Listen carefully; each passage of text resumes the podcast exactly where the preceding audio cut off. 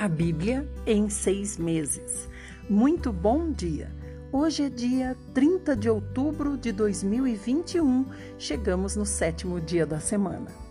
Hoje o Senhor nos dará de Atos, Salmos e também Isaías. Estamos de parabéns. Terminamos o livro de Cantares e hoje já começamos Isaías. Vamos orar. Senhor Jesus maravilhoso, obrigada, Senhor, pela vida, obrigada, Senhor, por tua palavra disponível para nós. Senhor, nos limpa com o teu sangue precioso, Senhor, e nos mostra o que realmente é importante na vida de cada um de nós. Nos dá entendimento da tua palavra. Nós te amamos, Senhor. Nos perdoa e nos ajuda. Amém. Muito bem-vindo você que está aqui comigo, obrigada por estar aqui. Em seis meses nós leremos a Bíblia. Se você já está ouvindo a Bíblia, é claro, você já pode estar até concluindo já a leitura inteira da Bíblia. Hoje nós vamos começar com Atos 13, a primeira viagem missionária. Na igreja em Antioquia havia profetas e mestres.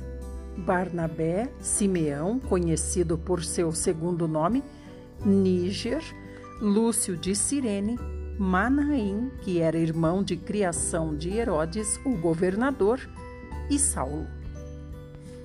Enquanto serviam, adoravam e jejuavam ao Senhor. O Espírito Santo lhes ordenou: Separai-me agora, Saulo, ou melhor, Barnabé e Saulo, para a missão a qual os tenho chamado. Chegando em Salamina, proclamaram a palavra de Deus nas sinagogas judaicas. João Marcos os seguia para auxiliá-los. Depois de atravessarem toda a ilha até Pafos, encontraram um judeu chamado Bar Jesus que praticava feitiçaria e era falso profeta. Ele assessorava o procônsul Sérgio Paulo, homem de grande inteligência. Este mandou chamar Barnabé e Saulo, pois desejava conhecer a palavra de Deus. No entanto, Elimas, o mágico, pois é assim que se traduz o nome dele, opunha-se a eles, tentando desviar o procônsul da fé.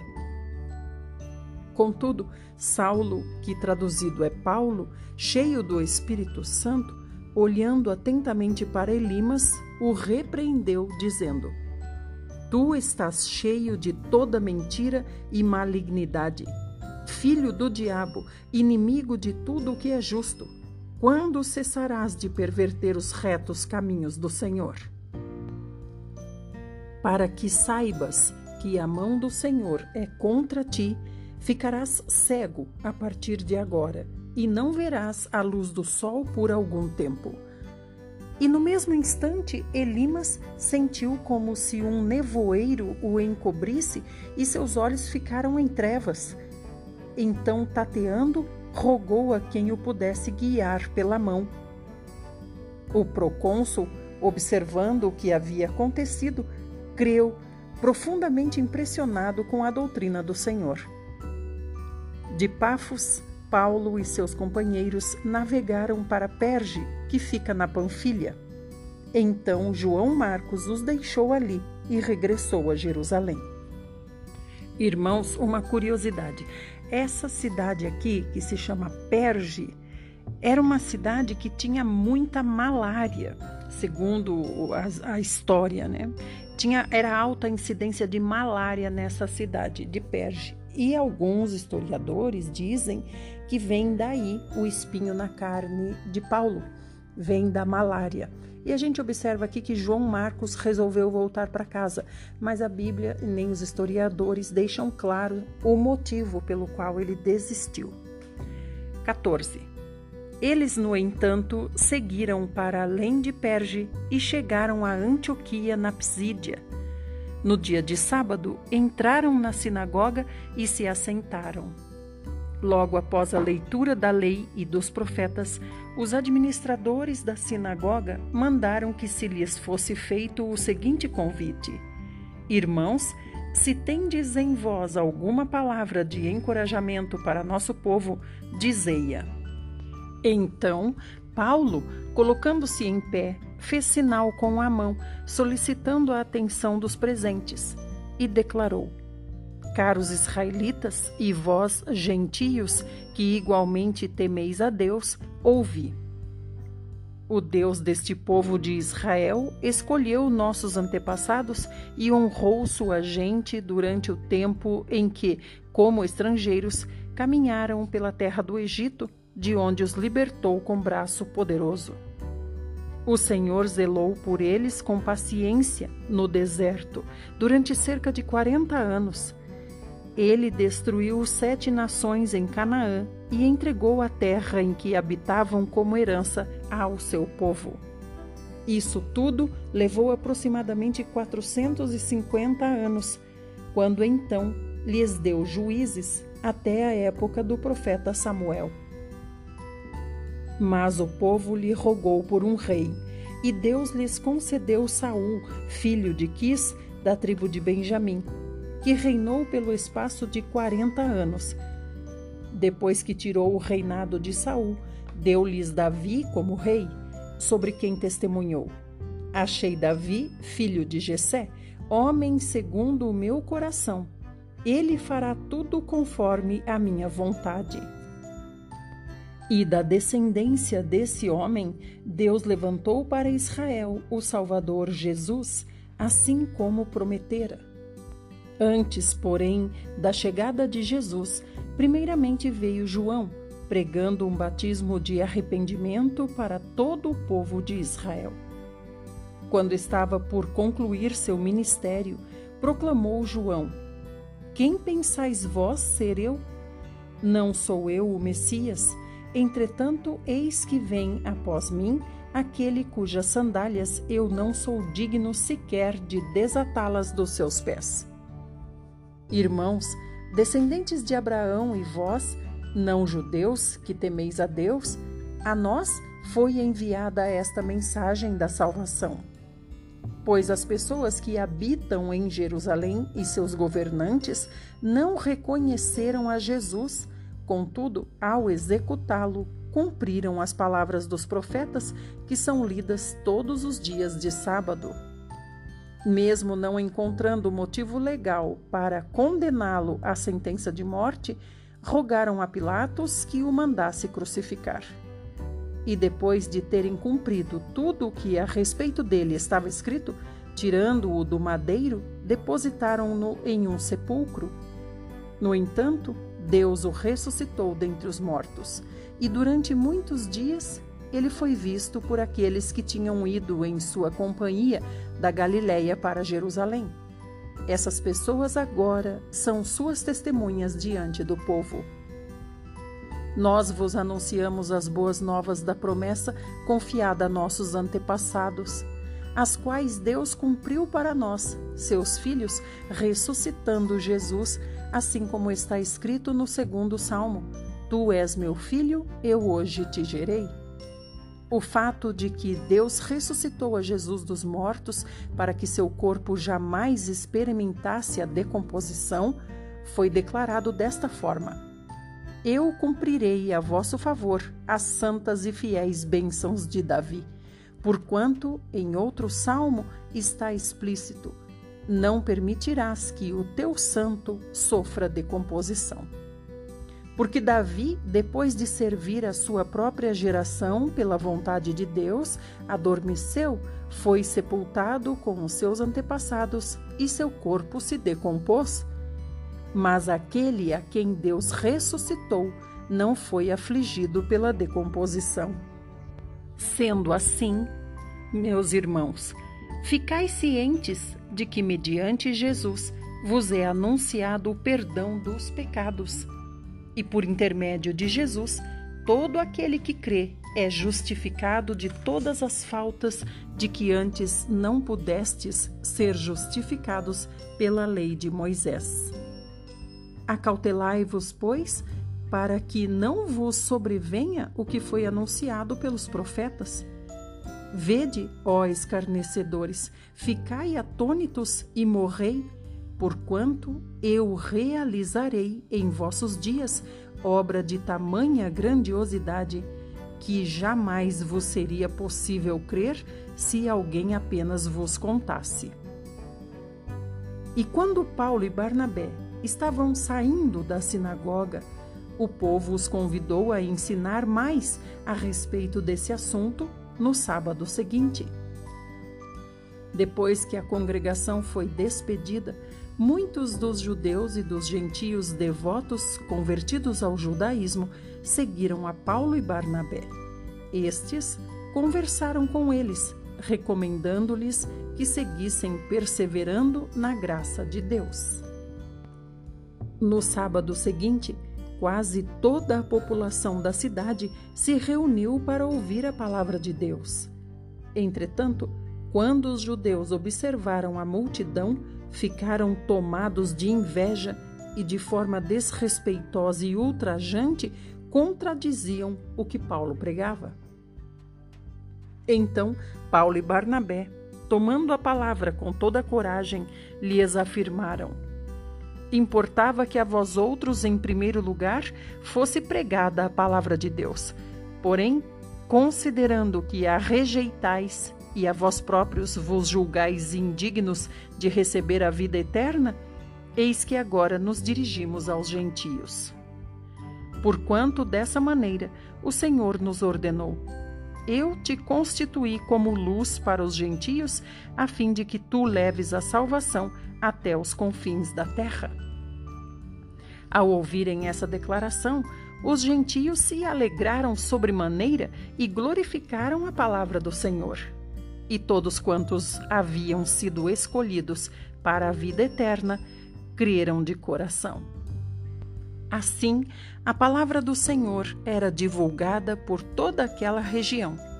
Porém, os judeus persuadiram as mulheres piedosas e de alta posição social, assim como os principais líderes da cidade, e desfecharam uma perseguição contra Paulo e Barnabé até os expulsarem do seu território. Estes, contudo, sacudindo contra eles o pó dos seus pés, partiram para Icônio. Os discípulos, no entanto, viviam plenos de alegria e do Espírito Santo. Capítulo 14 Em Icônio, Paulo e Barnabé, como costumavam fazer, foram juntos à sinagoga dos judeus. Ali pregaram de tal maneira que numerosa multidão de judeus e gentios veio a crer. Mas os judeus que preferiram continuar descrentes instigaram os gentios e lhes irritaram os ânimos contra os irmãos. Irmãos, quando diz aqui é, é, preferiram continuar descrentes. O que significa isso?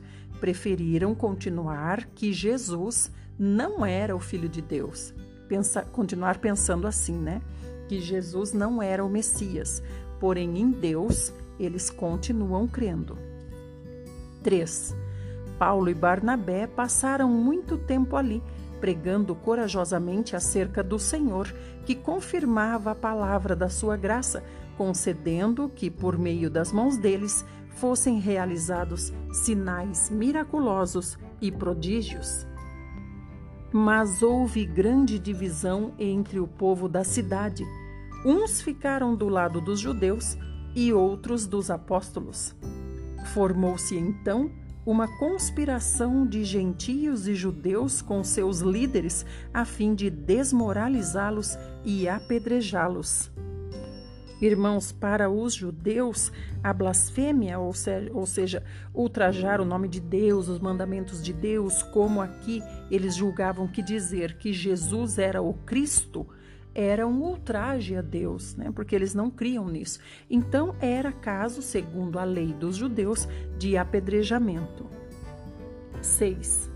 Ao tomarem conhecimento dessa trama, eles fugiram para as cidades licaônicas de Listra e Derbe e suas vizinhanças, e ali seguiram pregando o Evangelho.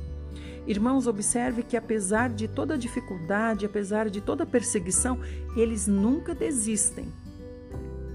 8.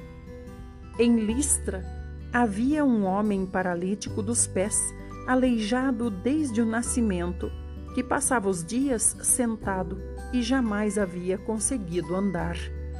Ele estava ouvindo Paulo pregar, quando, fixando seus olhos nele e percebendo que o homem tinha fé para ser curado, Paulo ordenou-lhe em voz alta: Apruma-te direito sobre teus pés. O homem então deu um salto e começou a andar. Diante do que Paulo realizara, a multidão começou a gritar: Os deuses desceram até nós em forma de seres humanos. E assim deram o nome de Zeus e a Paulo chamaram Hermes, pois era ele quem falava com poder. Vamos continuar no próximo áudio.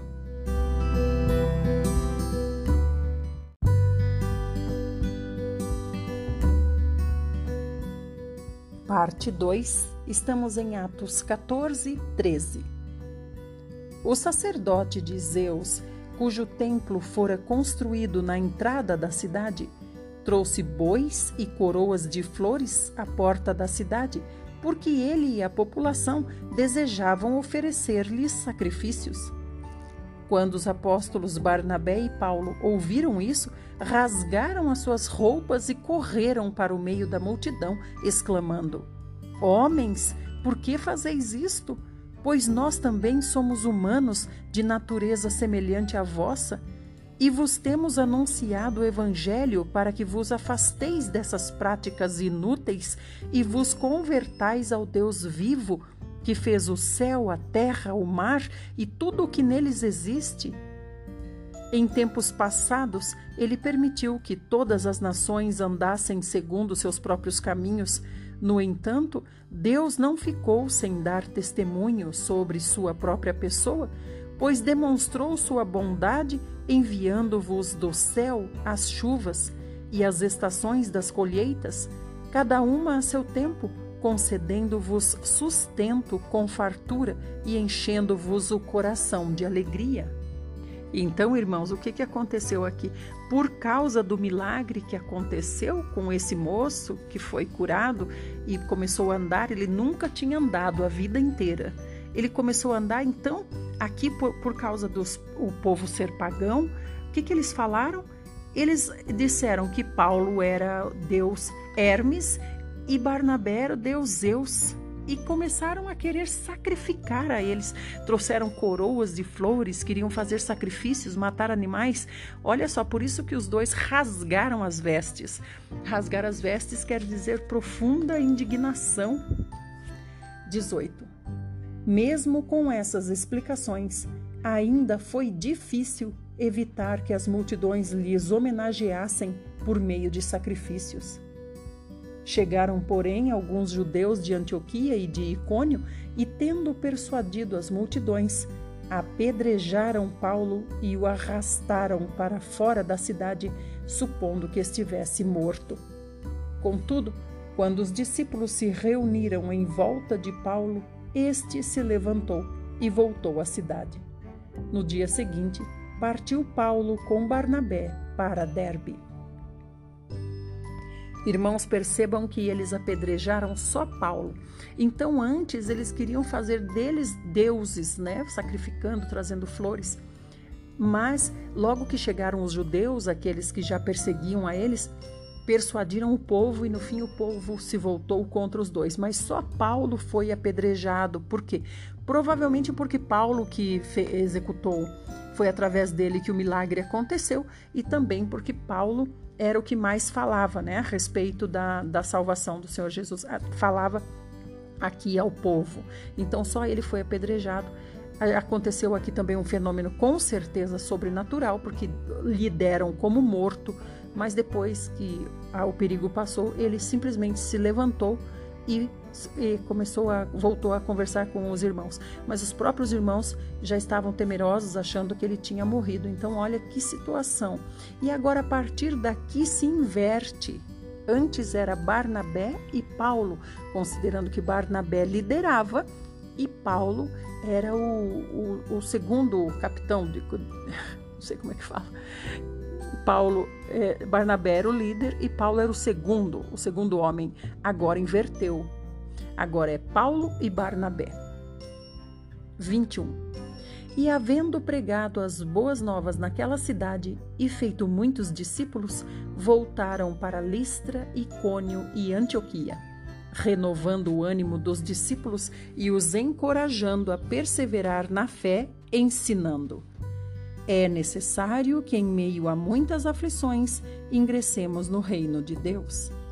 Então, Paulo e Barnabé lhes constituíram presbíteros em cada igreja e, tendo orado e jejuado, eles os consagraram aos cuidados do Senhor, em quem haviam crido. Quando diz aqui, irmãos, que eles é, levantavam, constituíam presbíteros, eles estavam seguindo o modelo que eles conheciam de organização de uma, é, podemos até dizer, de uma instituição religiosa, né? Então, por isso que eles levantavam presbíteros, era a maneira que eles conheciam de tornar, deixar organizado aquele, aquele, aquela nova, é, não digo instituição porque não tinha um prédio, né? Mas aquela, aquele novo grupo que se estabelecia numa nova cidade. Esse era o modelo que eles conheciam, não foi o modelo criado uh, para esse caso, não. Eles fizeram como eles já tinham experiência no judaísmo. 24 atravessando a Psídia, chegaram a Panfilha e, tendo pregado a palavra em Perge, desceram para Atália. Dali navegaram para Antioquia, onde tinham sido colocados sob a proteção da graça de Deus, a fim de desempenharem a missão que agora haviam concluído. Assim que chegaram ali, reuniram a igreja e relataram tudo o que Deus havia realizado por intermédio deles e como abrir a porta da fé aos gentios, e permaneceram ali com os discípulos por longo tempo. Então a gente vê que quando eles voltaram para Antioquia, onde eles tinham sido designados para essa viagem missionária, eles prestaram relatório para os irmãos de lá. Isso também era uma prática que já existia, prestar relatório. Então eles ficaram ali mais de um ano agora com esses irmãos.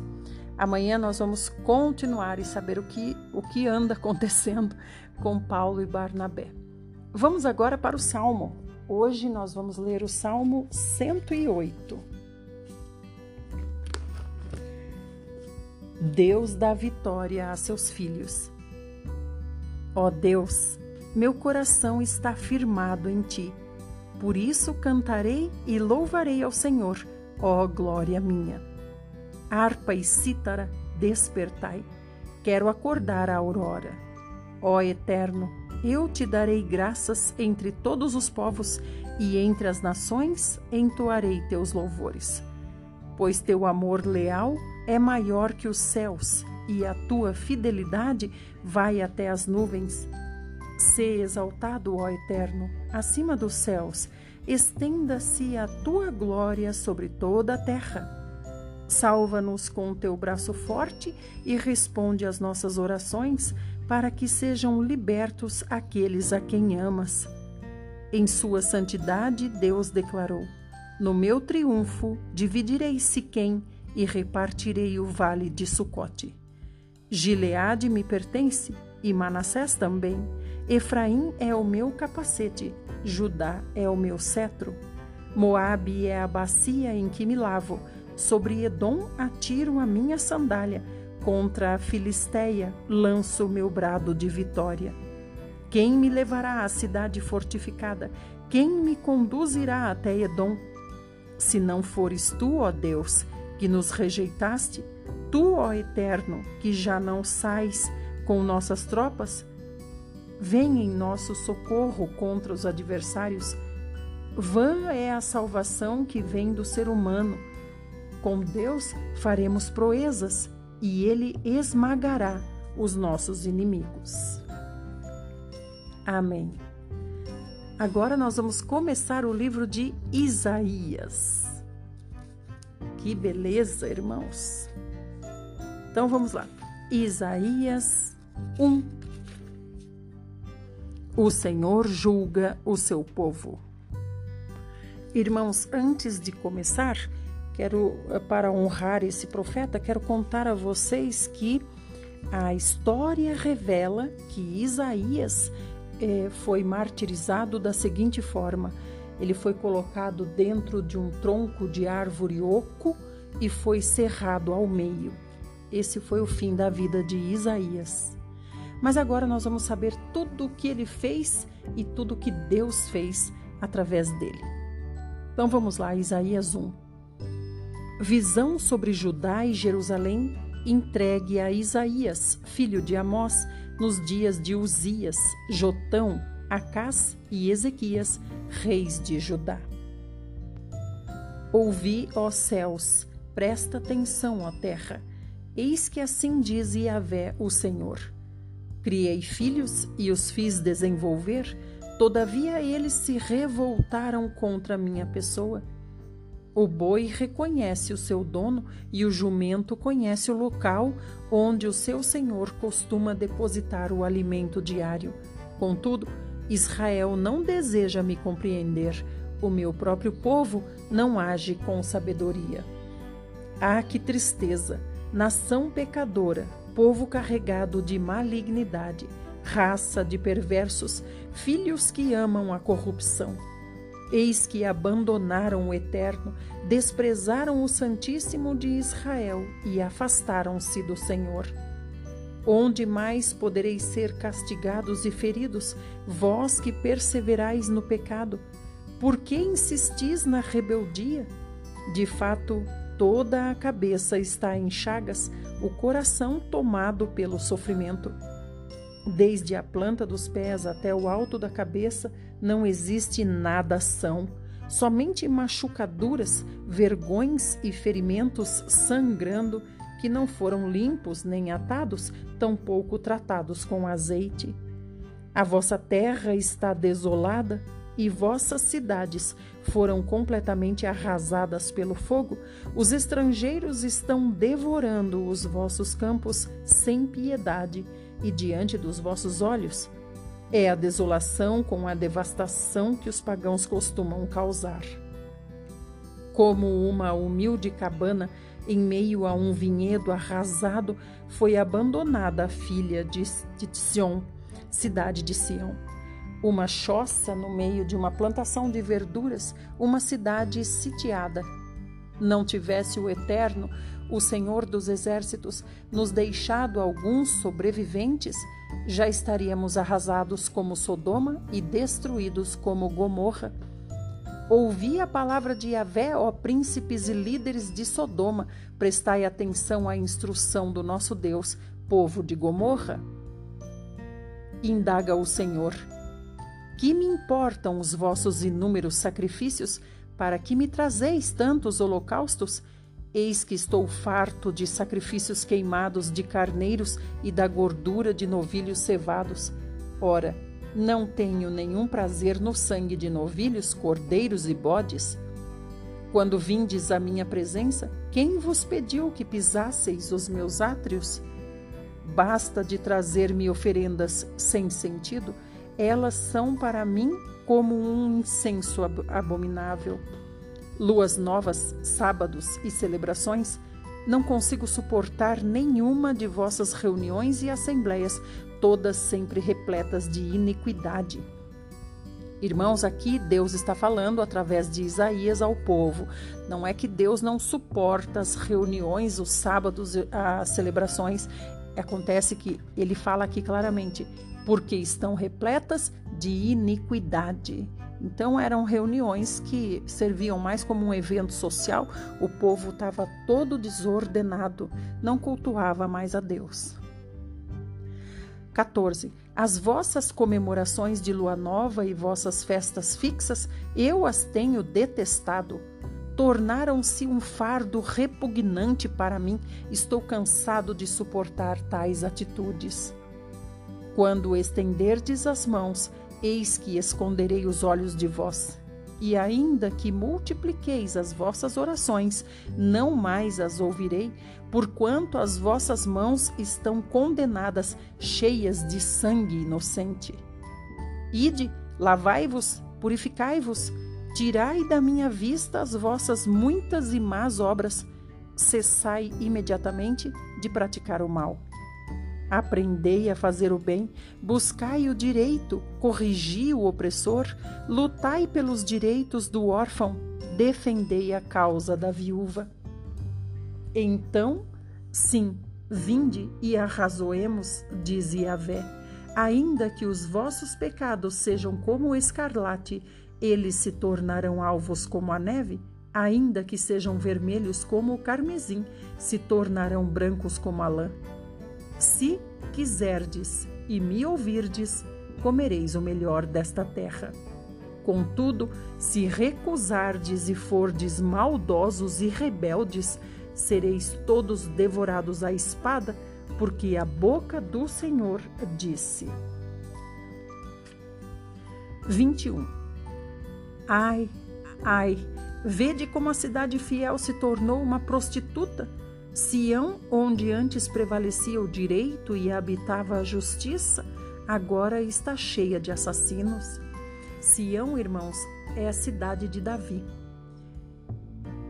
22. Toda a sua prata virou escória, seu vinho nobre ficou aguado. Seus líderes se rebelaram, mancomunados com ladrões. Todos eles amam o suborno e estão sempre à busca de presentes e recompensas materiais. Eles jamais defendem os direitos do órfão e não dedicam a menor atenção à casa da viúva. Por isso mesmo, o soberano Yahvé dos exércitos, o forte de Israel, proclama: Ai de ti! Eu derramarei a minha ira sobre os meus adversários e me vingarei dos meus inimigos. Vamos terminar de saber o que o Senhor está dizendo no próximo áudio.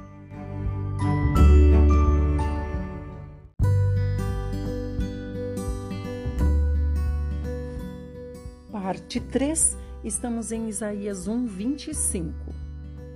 Voltarei a minha mão contra ti, purificarei todas as tuas impurezas. Irmãos, quem está falando aqui é Deus através do profeta Isaías. 26. Farei que os teus juízes sejam restaurados e julguem corretamente como no passado. Farei voltar os teus bons conselheiros como no princípio quando isso se der, então sim te chamarão cidade da justiça e cidade fiel. Sião será redimida mediante a verdade e com justiça os que se arrependerem. Contudo, quanto aos rebeldes, malvados e pecadores, estes serão exterminados e os que desprezam o Senhor perecerão. Com efeito, vos envergonhareis dos carvalhos que sagrastes e a eles tens dedicado a vossa veneração. Ficarão, pois, decepcionados com os jardins que escolhestes para consagrar. Porquanto sereis como um terebinto, cujas folhas estão murchas e caem, do mesmo modo que acontece às plantas em um jardim sem água. O homem forte se tornará em estopa, e a sua obra como uma fagulha. Ambos arderão juntamente, e não haverá quem apague o fogo. Capítulo 2 Eis, portanto, a visão que Isaías, filho de Amós, recebeu acerca do futuro de Judá e Jerusalém.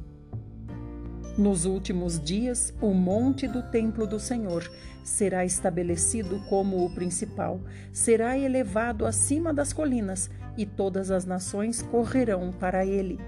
Muitos povos virão exclamando: Vinde, subamos ao monte de Iavé, a casa do Deus de Jacó, para que ele nos instrua a respeito dos seus caminhos e assim andemos nas suas veredas. Com efeito, de Sião sairá a Torá, a lei, e de Jerusalém virá a palavra de Yahvé. Ele julgará entre as nações e solverá as contendas de muitos povos, e estes converterão suas espadas em lâminas de arado e as suas lanças em foices. Uma nação não mais levantará sua espada contra outra nação, nem será necessário que se preparem para batalhas. Ó descendência de Jacó, vinde, pois, e andemos na luz de Yahvé. Certamente rejeitaste o teu povo, a casa de Jacó, porquanto os descendentes de Israel se encheram de superstições adquiridas aos povos dos povos pagãos do leste, o oriente, e ainda praticam adivinhações como os filisteus e celebram alianças com pagãos. A sua terra está repleta de prata e ouro, e seus tesouros são inesgotáveis. A tua terra está cheia dos melhores cavalos, e os seus carros de guerra são incontáveis. Sua terra também está cheia de ídolos. Eles se inclinam em adoração diante da obra das suas próprias mãos, reverenciando o que os seus dedos produziram. Irmãos, aqui está dizendo relacionado a estátuas ou esculturas que eles mesmos faziam e eles mesmos reverenciavam, né? faziam culto ou prestavam muito respeito a essas estátuas. 9. Por esse motivo, a humanidade será exterminada e o ser humano humilhado. Portanto, peço-te, ó Deus, não os perdoes. Vai, pois, entra no meio das rochas e esconde-te no pó, ante o terror do Senhor e a glória da sua majestade. Os olhos dos arrogantes serão humilhados e a soberba da humanidade será destruída. Naquele dia, somente Yahvé será exaltado. Porque Yahvé, o Senhor dos exércitos, tem um dia reservado para todos os presunçosos e arrogantes, para tudo e todos que exaltam a si mesmos, para que sejam rebaixados contra todos os cedros do Líbano, altaneiros e orgulhosos, e todos os carvalhos de Bazã, contra todos os outeiros elevados e todas as colinas elevadas, contra toda a torre imponente e contra toda a muralha fortificada, contra tudo o que parece comercialmente valioso e todo barco de luxo. Portanto, a arrogância do ser humano será abatida e a sua presunção será aniquilada. Somente Yahvé, o Senhor, será exaltado naquele dia. Os ídolos desaparecerão inteiramente, os homens tentarão se esconder nas cavernas das rochas e em buracos feitos na terra por causa do terror que vem de Yahvé, acompanhado do esplendor da sua majestade, quando o Senhor se levantar para fazer tremer a terra. Naquele dia, os homens atirarão aos ratos e aos morcegos todos os ídolos de prata e de ouro que lhes fizeram para sua veneração, refugiando-se nas cavernas das rochas e nas fendas dos penhascos, diante da presença poderosa de Yahvé e diante do magnífico esplendor da sua majestade, quando se levantar para sacudir toda a terra. Sendo assim, Desisti de acreditar no ser humano cuja vida não passa de um sopro em suas narinas. Afinal, que valor tem o homem? Capítulo 3 Vede, o eterno Yahvé, o Senhor dos exércitos, em breve irá tirar de Jerusalém e de Judá todo o seu bordão e cajado, seu sustento, tanto o suprimento de alimentos como a provisão de água e também o herói nacional, o soldado, o juiz e o profeta, os adivinhos e os ocultistas, o ancião e as autoridades, o capitão e o nobre, o conselheiro, o conhecedor de encantamentos e todos aqueles que praticam qualquer tipo de magia. Dar-lhe-ei jovens por príncipes, adolescentes imaturos governarão sobre eles. O povo oprimirá a si mesmo a humanidade contra a própria humanidade, cada homem contra o seu próximo. O jovem se levantará contra o idoso, o desprezível contra o nobre. Um homem qualquer agarrará o seu irmão, um parente da família do seu pai, e lhe rogará: Tu tens um manto, pelo menos, pode ser, portanto, nosso líder. Esta ruína toda ficará sob o teu governo. Contudo, naquele dia ele exclamará: Ora, não tenho remédios comigo e em minha casa não há pão nem agasalhos, portanto não me faças governar o povo. Porquanto Jerusalém tropeçou e Judá caiu, suas palavras e atitudes são todas contra o Senhor, desafiando a sua presença majestosa. O seu próprio semblante testifica contra eles e revelam os seus pecados como Sodoma, sem nada esconder. Ai da vida deles, porquanto, mediante suas obras, atraíram desgraça sobre si mesmos. Proclamai aos justos que tudo lhes ocorrerá bem, pois se alimentarão do fruto do seu proceder. Mas ai do ímpio, do homem que pratica o mal, tudo lhe irá mal. Eis que será tratado na mesma medida de suas ações malignas os opressores do meu povo são adolescentes e as mulheres os governam como desejam.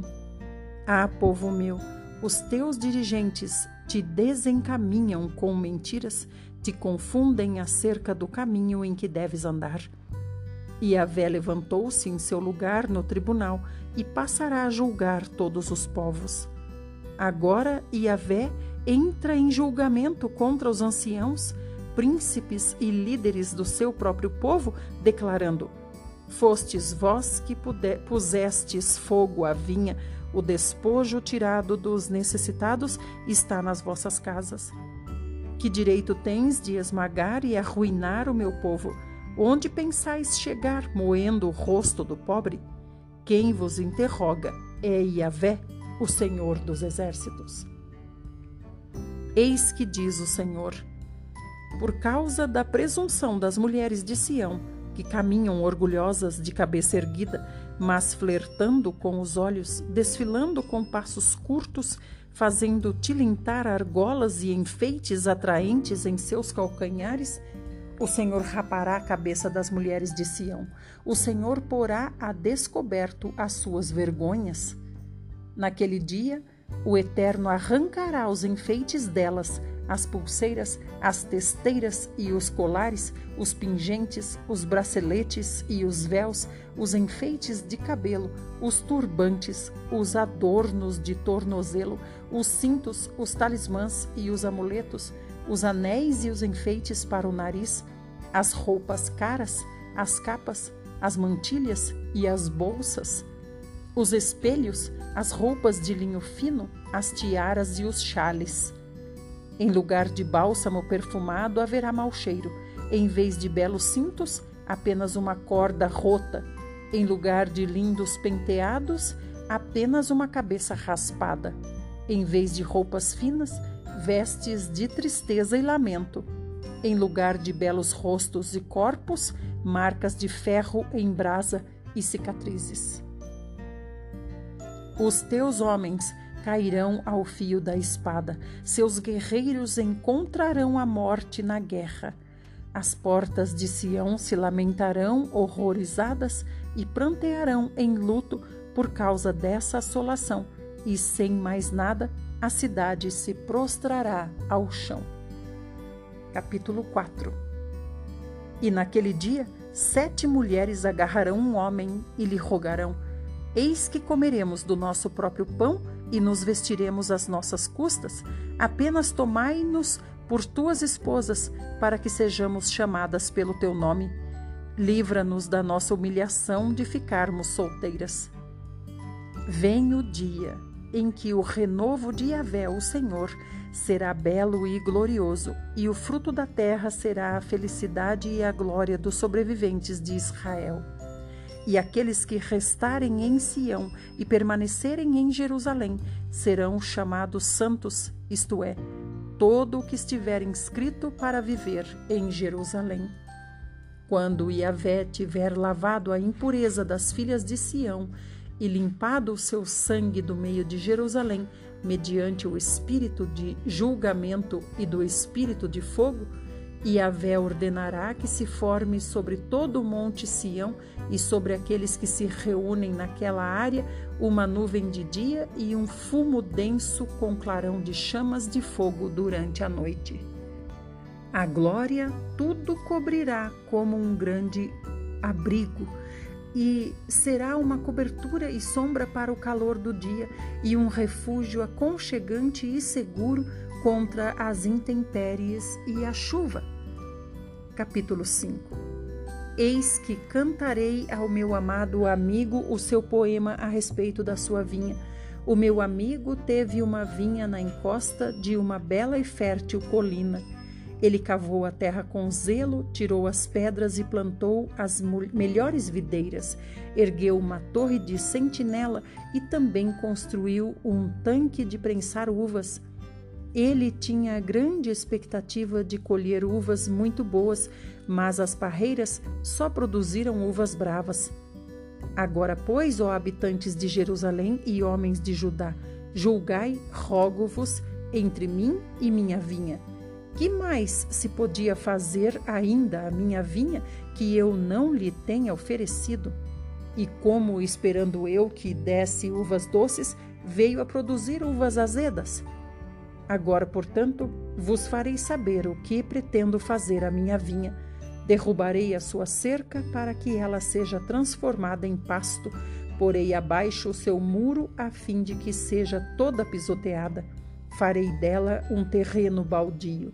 Não será podada nem capinada. Espinheiros e ervas daninhas crescerão nela.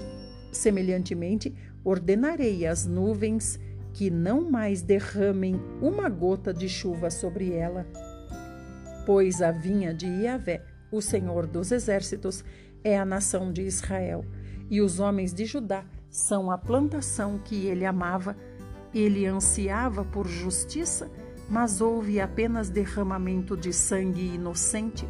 Esperava pela prática do direito, mas o que viu foi o povo clamando por socorro. Até aqui, irmãos, essa é a nossa porção para o dia de hoje. Então, nós vamos aprender com uh, o nosso amado irmão, profeta Isaías, tudo a respeito de como Deus se sente com relação ao seu povo quando se torna idólatra e desobediente. Amanhã nós continuaremos. Que o Senhor nos abençoe, nos guarde, nos dê paz, saúde, vida e nos dê também entendimento da Sua palavra. Fiquem com Deus, convidem pessoas para estarem conosco. É só compartilhar o link do grupo. Assim as pessoas vêm para o grupo e elas podem receber todos os dias os áudios. Até amanhã.